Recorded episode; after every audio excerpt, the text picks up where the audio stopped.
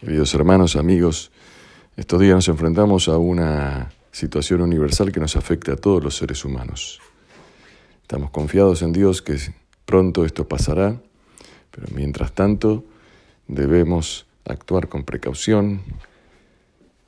Por eso en nuestras instituciones estarán todas cerradas y convocamos a todos a cumplir con las reglamentaciones de cada país en el cual uno vive y así reducir el daño que está causando esta enfermedad del coronavirus.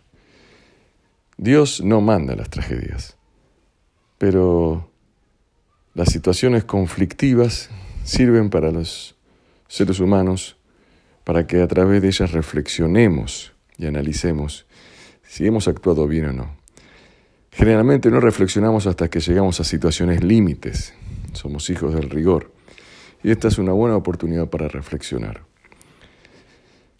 Reflexionar si somos solidarios, si no somos vanidosos, si no somos envidiosos, si no hemos excedido en la usurpación a la naturaleza, al ecosistema, a todo lo que Dios nos brindó, si no hemos abandonado la calidez del hogar, si no hemos tratado con respeto a los mayores o no nos hemos apiadado del del que sufre, del válido, del carenciado, si no hemos dedicado la atención suficiente a nuestros hijos.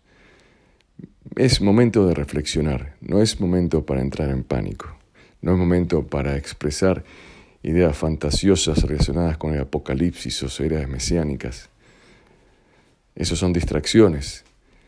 Las personas serias y responsables ante una situación reflexionan y mejoran sus caminos y sus acciones. Eso es lo que debemos hacer.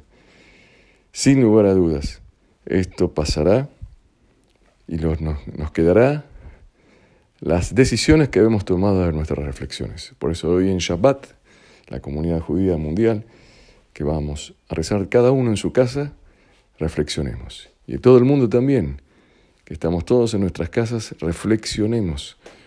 Y cuando termine que seamos mejores personas. Dios bendiga a toda la humanidad. Shalom.